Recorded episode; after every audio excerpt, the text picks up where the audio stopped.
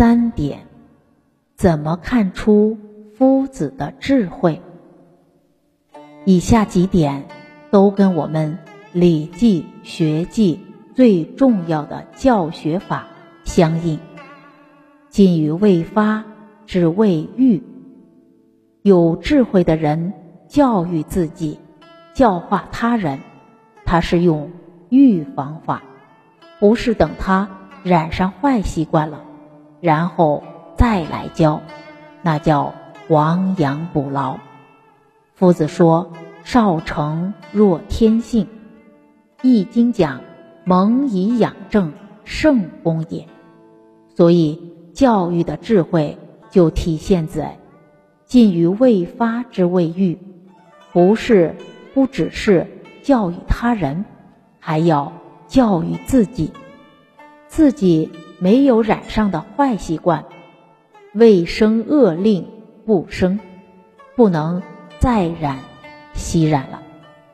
已生恶，一定要把它马上改掉。过则勿。淡改。第三点在哪里体现？在非常多夫子的教诲里面都有体现。我们举一句就好。夫子说：“君子有三戒，这个戒就是预防。少之时，血气未定，戒之在色，所以。”保护青少年的心灵非常重要。非圣书，秉物事。现在全世界的青少年非常惨烈，都被这些邪恶的书籍影响障碍他的清净心。父母、老师不能不懂，尤其是国家要管理好这些出版物，这些光碟。以及网络媒体，人民是需要保护的，孩子是需要保护的，还要让他们有判断力，要隔绝这些污染源。极其壮也，血气方刚，戒之在斗。斗是什么？好胜心、嫉妒心，见不得人好。大家有没有发现，同年龄的人竞争性比较强？比方我们现在四十岁，看到另外一个跟我们年龄差不多的人，表现比我们好很多，我们可能就觉得有什么了不起，运气好而已，或者是就要跟他拼个高下，不懂得道人善。